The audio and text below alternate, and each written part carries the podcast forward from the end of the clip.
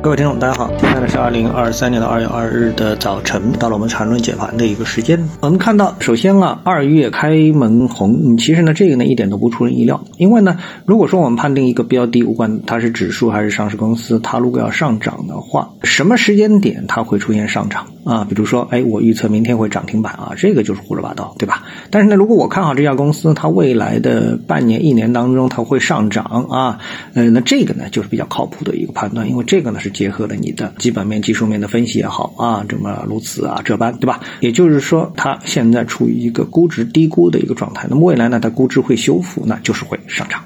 啊，但是呢，如果说你预测说明天一定会涨停，那这个呢就非常胡说八道的一个事情了，对吧？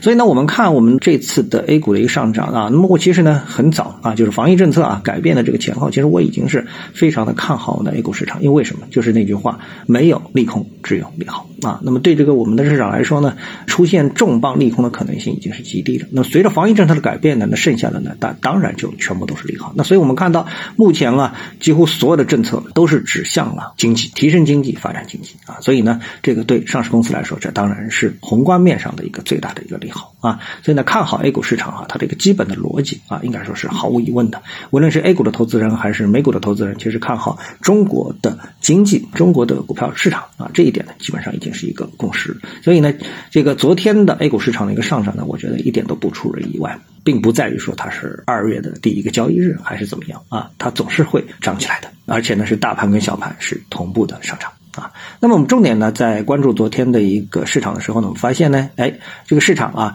它啊没有辜负我们对它的期望，就是在板块方面啊，没有辜负我们对它的一个期望。那么昨天呢，Chat GPT 这个板块啊，是出现了飙涨的一个行情。那呃，板块涨幅达到了八点四二啊，八点四二什么概念？就是这个板块的个股几乎全部都是涨停。当然了，由于我们市场当中有些是能够涨百分之二十的，有时呢是只能涨百分之十啊，所以呢，这个不是说所有的股票都是在百分之八左右的一个涨幅啊，那么也有部分呢涨得稍微少一点。但起码现在列入到 Chat GPT 概念的这些个股的话呢，那么我们看到啊，同花顺所显示排名前十五的公司的涨幅呢都在百分之六。以上有两家公司呢，涨幅是在二十个点以上。啊，所以呢，这个板块呢，那么在昨天呢，可以说走的是相当的厉害。那么对这个板块进行技术分析呢，就比较难啊，因为这个概念啊，它刚列入到同花顺的板块列表当中，所以呢，只有两根 K 线，这两根 K 线就没法分析了，对吧？那么习惯上呢，我们的技术分析呢，需要足够的历史 K 线才能进行分析。像有的软件啊，或者有的分析师就直接提出的说，哎，没有个一百五十根 K 线，我是没法分析的，等等诸如此类，对吧？因为 K 线多了之后才会有结构啊，有了结构才能分析，是吧？好，那我们再来看呢，有一个跟它比较最接近的一个板块，叫 AI 及息板块啊。那么这个板块呢，它的一个 K 线呢就稍微多一点。那么这 K 线呢，足够构造出出一个完整的头肩底个结构啊。那么在这个结构当中，其实我们看到了非常明显的缠论的结构啊。什么结构呢？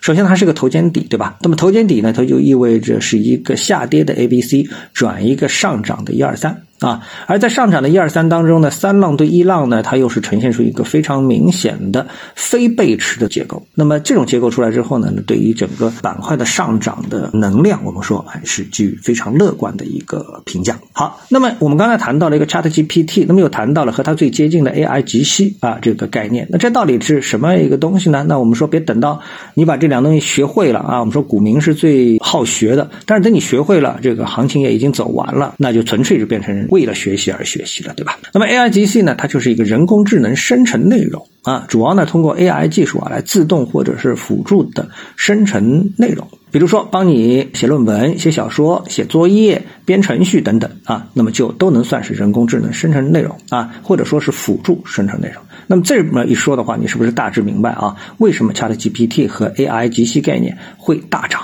比如说，哎，你现在听我的这个喜马拉雅的一个节目，或者你看我的文字的啊微信公众号啊，那你看到，哎，我是不是在生产内容啊？但是呢，哎，某一天我告诉你说，我这个内容啊，我就列了个提纲，就是这个提纲呢，我大概也就是列了个五十个字啊，三十个字啊，啊，甚至于我就列了个标题啊，把我的观点啊这个一说，然后呢，我就通过 AI 及系啊，或者是 ChatGPT，哎，这篇文章就出来了，文章的长度呢可能是一千个字啊，一千个字，哎，这时候呢什么什么概念啊？你就能充分的体会。到说：“哦，你呀，充分的利用了 Chat GPT 的啊和 AI 机器的这样的一个数字。”内容的人工智能的，就是用它来辅助啊这样的一个生成的一个能力了，充分的运用，对不对？这就是 ChatGPT 和 AI 机器的能力。那这个我们除了看到呢 A 股的这个板块的一个上涨之外呢，现在美股啊又出现了一家新的热点公司啊，这家公司很有趣啊，它的全名呢叫 C 三点 AI，但它呢简称就是股票代码啊。就叫 AI 啊，所以这家公司很有意思啊，它这个上来就把名字给给给弄了啊，但是这家公司的业绩不怎么样啊，业绩不怎么样。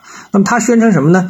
哎，公司呢就是宣布啊，推出 C 三生成性人工智能产品套餐，并发布了首个产品，即用于企业搜索的 C 三生成性人工智能。好啊，于是股价大涨。最后呢，我来谈一谈啊，关于这个板块啊，我谈一些思考性的问题啊。我觉得呢，我们中国人啊，搞原创啊，证明可能是有一点难度啊。当然，很多人不同意我的观点啊，这倒没关系啊。但是呢，我想说的是，说搞这个复制，这个产品复制，这个水平是很高的。这个我说了，就百度复制谷歌，阿里巴巴复制亚马逊啊，我们的复制能力是非常强。强的。那么，在这个所谓高科技领域啊，硬件的复制难度呢，又明显的超过软件的复制难度啊。比如说，我们要去复制这个大飞机的发动机啊，还是芯片啊，对不对？我那我们也想弯道超车等等等，对吧？想当然各种设想，但是呢，属于硬件啊，那么这个复制难度就比较高。但是呢，软件的复制难度呢，相对比较低一点啊。主要是，哎，你懂它这个道理之后啊，我们自己可以编。啊，自己可以编啊，另外大人脑子是一样的，对不对？所以呢，这个 Chat GPT 的这个示范效应啊，应该能够为中国 AI 企业的这个复制能力啊，又提供一条新的道路。但是呢，我这里最担心的是什么？Chat GPT 在中国是不是能够大面积的流行起来啊？不管是有引入美国的 Chat GPT，还是我们本土的 Chat GPT，其实啊，它都会面临了一个非常重要的难题啊，非常严重的难题。什么难题呢？就是程序计算去程序它非常的死板。一加一一定等于二。那么在这种情况下，这个世界上绝大部分的问题，它都会出现一个标准答案，就是非黑即白的这么一个标准的一个答案。那么在这种情况下面，我觉得呢，很多的事情操作起来难度就可能会大大的提高。会不会出现水土不服的一个情况呢？那我觉得呢，呃，我们的听众可能懂的人都懂吧，啊。好，那么今天呢，我们就跟大家探讨一下，各位有什么想法或者是感受的话呢，欢迎在评论区里呢一起的交流，也希望各位呢是多多点赞、转发、订阅我的频道专辑啊，我们下期的节目时间再见。